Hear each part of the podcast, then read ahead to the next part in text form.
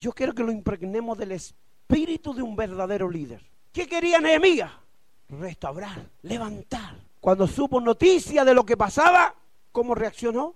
Lloró, ayunó, reconoció que lo que estaba pasándose allí era por su culpa, no por la culpa de Dios. Y ahora va y toma la oración y empieza a hablar con Dios. Gloria a Jesús. De modo que una de las cualidades importantes si queremos reconstruir algo es aprender el arte de la oración. Si no oramos, no podemos hablar con Dios. Si no oramos, no hay solución a los problemas. El primero paso que tenemos que dar para reconstruir es poner una amistad con Dios. Es reconocer nuestras debilidades, nuestras limitaciones y agarrarnos de Él y esperar con convicción que Él nos va a respaldar. Porque si no hay convicción, hermano, es un fracaso rotundo. Tiene que haber convicción. Entonces, subrayo, una de las cualidades importantes de este líder llamado Nehemías era convicción. Estaba convencido que Dios le iba a escuchar su oración estaba convencido que podía tomar el problema y sacar esa tarea adelante. Necesitamos convicción. Aleluya. Construir no es fácil. Nadie quería tomar esa tarea, pero Nemías la tomó. Y él estaba bien. Era el copero del rey. Tenía la confianza del rey. Tenía la confianza del rey. Lo demuestra la historia que cuando pide permiso para venir a edificar, el rey le dice, bueno, ¿y cuándo vas a volver? Y él les da unos plazos y el rey confía en él. Confía. Si no tuviera, el rey no hubiese tenido confianza en Nehemías, no le habría dado permiso. Le habría dicho, no, tú usted vaya ahí, no vaya a volver más. Pero tenía la confianza del rey. Nehemías tenía la convicción que podía hacer algo. Pero hay que aprender una lección de esto. Cuando los proponemos a trabajar, a hacer algo en la obra de Dios, siempre van a haber obstáculos. Siempre vamos a tener que enfrentar obstáculos. Problemas que surgen y también oponentes. En esta obra de que la iglesia se unan, no todos van a estar de acuerdo. Van a haber algunos que hoy en día son los modernos Zambalá. Que van a decir, no, esto, estos quieren algo, pero nunca lo van a lograr. ¿Verdad? Gloria a Jesús. Nehemías quería construir y pidió permiso. El rey le dio el permiso, llegó a este lugar bendecido y empezó a trabajar. ¿Pero por qué empezó a trabajar? Porque tenía convicción sabía que iba a lograr esa tarea. Que Dios nos llene de convicción en este día de hoy. Yo no sé en qué área tú estás trabajando, pero cual sea el área que estés tomando en la obra del Señor, tienes que llenarte de convicción. Que no estás ahí por pituto, que no estás ahí por casualidad, sino que estás ahí porque Dios te ha colocado. Y si Dios te ha colocado allí, esa tarea, por dura que sea, la vas a acabar la vas a terminar. Nunca las tareas son fáciles. Siempre los desafíos son terribles. Aleluya, son bonitas de repente las graduaciones.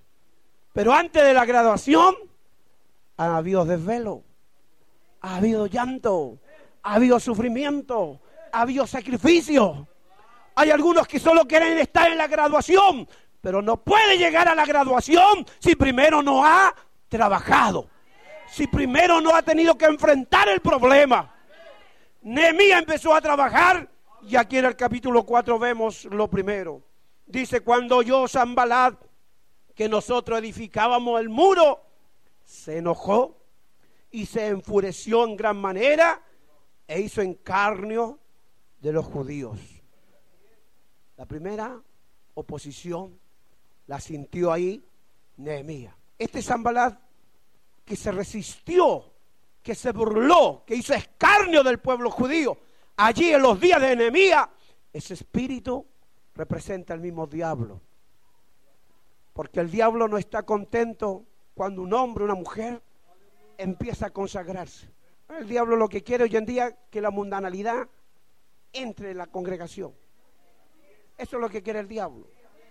Ensuciar, corromper. Pero cuando hay hombres y mujeres que empiezan a buscar la presencia del Señor y empiezan a acercarse al Señor, empieza el espíritu que se movía en Zambalá. Empiezan los conflictos. Dice que Zambalá se enojó porque se empezó a edificar. Se enojó y se enfureció en gran manera e hizo encarnio burla de los judíos. Eso tuvo que enfrentarlo Nehemia. Dice versículo 2, y habló delante de su hermano y del ejército de Samaria y dijo, ¿qué hacen estos débiles judíos? ¿Se les permitirá, permitirá volver a ofrecer su sacrificio? ¿Acabarán en un día?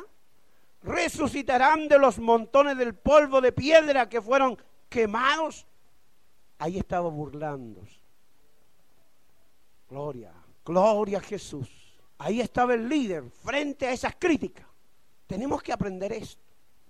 Cuando tomamos un proyecto, por pequeño que sea, va a haber alguien que, que nos diga, no va a funcionar. Imposible. No lo vamos a lograr. Ahí tiene que estar el líder con el espíritu que había en mí. Revertir la situación y tomar dominio de la situación. Hay una sola manera de revertir la situación lo hizo Nehemías, descúbralo. Alguien lo descubrió por ahí. Acercarse a Dios. Aquí lo dice, en el versículo 4. Oye, oh Dios nuestro, mira, somos objeto de menosprecio. Oró. La oración en un líder, en un descargado de obra, es importantísima frente a cualquier reto, frente a cualquier situación, frente a cualquier tarea que usted ha tomado. Es muy importante la oración. Sí, porque cuando usted ora, habla con Dios. Y cuando usted habla con Dios, no está haciendo una palabrería, sino que está conversándole a Dios la situación. Usted tiene que empezar a presentarle al Señor, mira, mira cómo se opone este hermano a esto que estoy haciendo. Mira esta otra hermana, mira cómo actúa, Señor. Cuénteselo a Dios. Dígale a Dios. ¿Cómo lo hago, Señor? ¿Cómo trato esto? Muéstrele a Dios la situación. Dios la conoce, pero quiere Dios que nosotros abramos el corazón. Dios quiere que seamos conscientes de lo que estamos viviendo. Cuando Zambalá empezó a reírse, y en forma sarcástica decir, mira estos débiles judíos, ¿qué se les va a permitir que construyan de nuevo? Levantarán algo de ahí, de esos escombros. Es para que usted vea cómo era la tarea que tomó Nehemías. Habían puro escombro. Pero Nehemías tenía convicción que iba a levantar los muros. Aleluya. Usted tomó una tarea. Yo no le conozco. No sé qué plan usted tiene. No sé en qué área usted está metido. Pero tomó una tarea. No va a ser sencillo. No va a ser fácil. Van a haber dificultades. Y van a levantarse Zambalá para desanimarle. Y para enrostrarle su flaqueza. Y para decirle, es imposible que nazca algo aquí. Vaya Dios. Vaya Dios en oración. Y dígale, mira lo que, lo que dice San Balás, mira los problemas que aparecen. Y el Señor le va a dar claridad. El Señor le va a dar luz. Aleluya. Hermano, dice versículo 5 que Nehemías sigue orando, le dice, no cubra su iniquidad ni su pecado, sean borrados delante de ti porque se airaron contra los que edificaban. O sea, ora ante Dios y le dice, mira, estos enemigos están en contra de los que están haciendo algo para ti. Gloria a Jesús. Qué importante es la oración en los líderes. Si un líder no ora, va a ser un fracasado. Va a ser un fracasado. Tiene que orar. Tiene que orar. Es la única manera. Aleluya. Esto no se enseña en teología, ni se enseña en seminario. Esto se aprende en el campo de la batalla. Aleluya, en el campo de la batalla. Esto, esto de oración empieza a aparecer cuando hay pureza. Porque cuando hay carnalidad no se ora. La carne no ora. La carne se cansa, se agota. La carne quiere otras cosas. Gálatas capítulo 5, versículo 18 habla que los deseos de la carne son contra el espíritu y los deseos de la carne, dice, son adulterio, fornicación, inmundicia, laxivia. Y, y eso es lo que quiere la carne. Pero el espíritu quiere orar. Cuando oramos, dejamos de ser carnales. Cuando digo dejar de ser carnales, dejamos de darle el gusto a la carne. Amén. Cuando oramos dejamos de darle el gusto a la carne y cuando oramos eh, aprendemos a experimentar lo que Dios quiere para nosotros. Si queremos avanzar, tenemos que ponernos de rodillas. Si no nos ponemos de rodillas, no vamos a avanzar. El problema más pequeñito nos va a desmoralizar y vamos a quedar tendidos. ¿Cuánta gente hay que ha empezado proyectos y ahí quedaron los proyectos. Porque tenemos que aprender esto, que este desafío que hay entre los dos de unirnos no es fácil. Pero con la oración esto se va a lograr. Aleluya. Y cuando yo estudio a Nehemías, me llena de vigor. La estrategia que tenía Nehemías, leemos en el versículo 6, Edificamos pues el muro y toda la muralla que terminada hasta la mitad de su altura, porque el pueblo tuvo ánimo para trabajar. Ahora descubramos algo acá. El líder no puede estar solo. Necesita colaboradores. Necesitamos los pastores, necesitamos a los otros pastores, necesitamos los diáconos, Necesitamos a la esposa de los diáconos. Necesitamos a las siervas. Necesitamos a los jóvenes. Todos los necesitamos. Todo. En medio de la congregación nadie sobra. Y si alguno se, se descuelga del cuerpo, este muere y sale para afuera. No lloremos por los que salen para afuera, porque si se, se soltaron del cuerpo, un miembro muerto no es útil. No es útil un miembro muerto. Amén. Así que para que podamos ser útiles tenemos que estar encajados, unidos. Gloria al Señor. Nadie sobra en medio del remanente. Todos son útiles. Pero la iglesia tiene que aprender algo, que para ser útil y para que avancemos juntos en la obra, tenemos que aprender de este versículo versículo 6. ¿Por qué progresó la obra? ¿Por qué se terminaron los, muros? Lee versículo 6. Descubra por qué.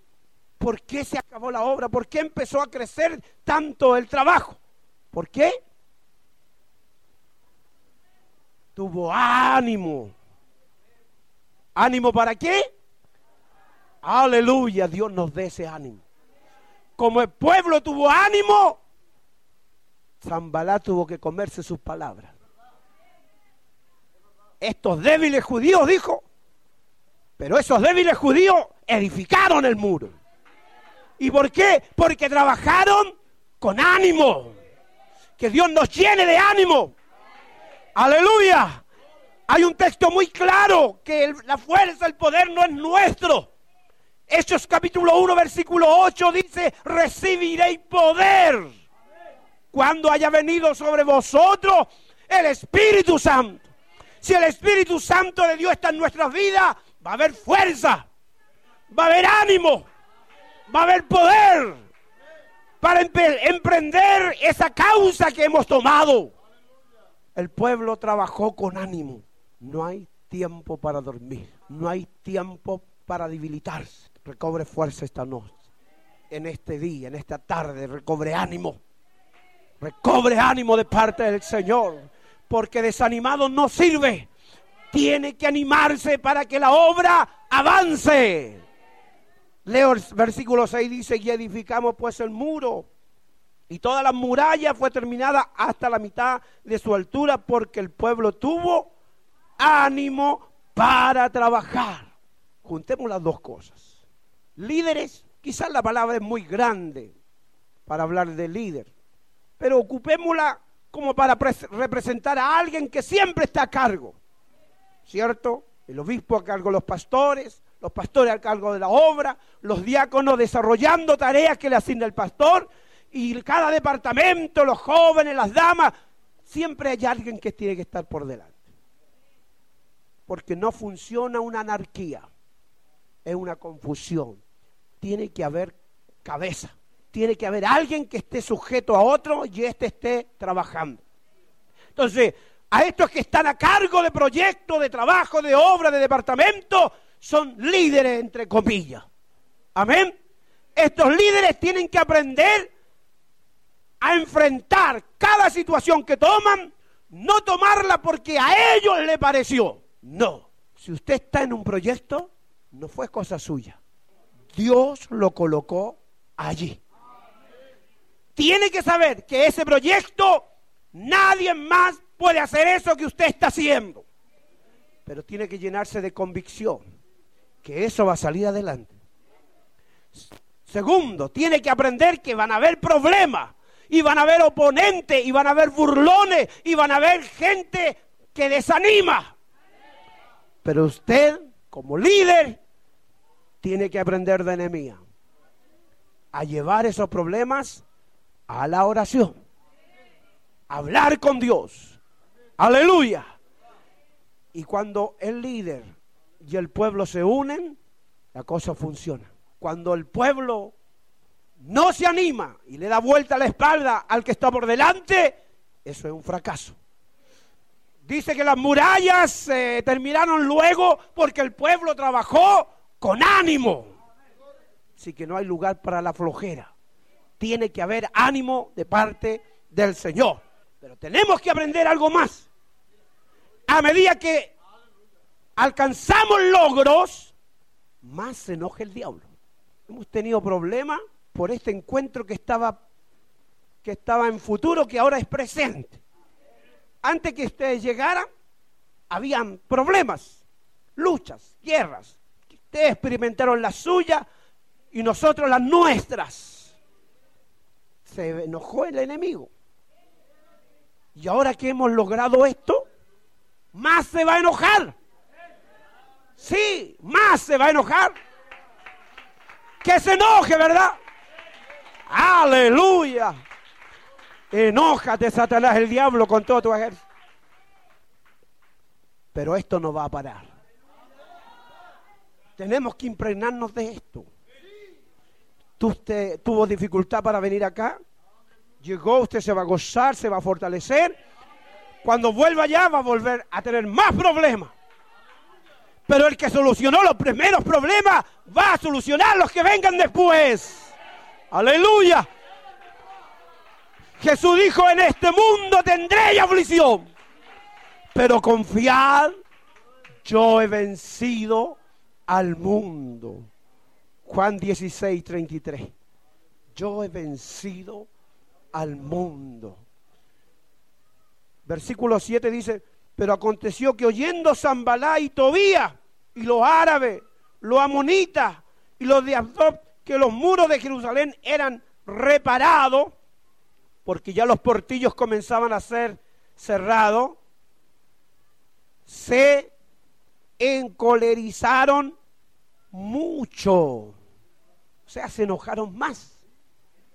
Y ya no solo criticaron, y ya no los miraban en menos y se burlaban, sino que ahora quisieron atacar. Usted lee el versículo 8, dice, y conspiraron todos a una para venir a atacar a Jerusalén y hacerle daño. Ese es nuestro adversario. Y el apóstol Pablo lo dijo. Efesios 6, 12. No tenemos lucha contra carne ni sangre, sino contra principados, contra potestades que andan por los aires. Ese enemigo va a hacernos problemas. Pero sabemos cómo tratar con esos problemas. Vamos a ir a la oración. ¿Cierto? El que no oraba va a empezar a orar. Al que se le había ocurrido que la oración no era para este tiempo, va a dejar a un lado esa idea satánica, porque el que no ora en este tiempo es un esclavo del pecado. El que ora puede vencer el pecado. Hermano, el pecado Jesús lo venció en la cruz, pero todavía está fascinante y seductor. Y el que no ora cae en la tentación. Sí. Hoy en día los hombres dicen, no, si al diablo lo tengo aquí. Pero el diablo dice, y yo te tengo de aquí. Porque el diablo hace lo que quiere con ellos. La única manera que el diablo se trague sus comentarios, su desánimo y su desaliento es que usted y yo seamos gente de oración. Aleluya. Porque cuando oramos, hablamos con Dios. Y cuando hablamos con Dios, recibimos lo de Él. Hemos aprendido que Él no ha imputado santidad. Aun cuando no teníamos nada bueno, Él dijo, yo te declaro santo. Por lo que yo hice en la cruz, te declaro santo. Pero a medida que empezamos a hablar con Él, a conversar con Él y andar todo el día con Él, ya no solo me declara, sino me imparte de su santidad, porque Él es santo. Y la santidad de Él empieza a chorrear por mi vida. Y ahí es donde los demás empiezan a ver cómo ha cambiado el Joel. ¿Por qué? Porque pasa con Dios. Porque habla con Dios. Como habla con Dios, la santidad de Dios empieza a impregnarlo. No es no es su fuerza, es la santidad de Dios. Es lo de Dios que empieza a obrar en él. Y esto es lo que necesita la iglesia, amado. Vivir en la presencia de Dios para que la santidad de Dios salga por todos nuestros poros. Aleluya. Hermano, problemas van a haber y dificultades van a haber. Van a existir muchos problemas. Pero hay que tomar estos problemas y llevárselo a Dios. Entonces aprendemos, aprendemos que cuando entramos en una tarea hay problemas. Cuando la tarea va avanzando, ¿qué hay? Más problemas. Nosotros lo gozamos, mira, es un esfuerzo, es un logro, hermano. Esto que hemos hecho acá es un logro. Y yo me gozo porque es un logro de gente que realmente demuestra afecto como está hoy en día eh, el mundo cristiano, que nadie da una puntada sin hilo. Ah, porque cuando usted invita a algún pastor, dice, podríamos ir a predicar. Y el pastor le dice, ¿y de, cuándo está, de cuánto estamos hablando? El avión me vale tanto, qué sé yo, el hotel tanto voy a gastar tanto, y empiezan a sumar.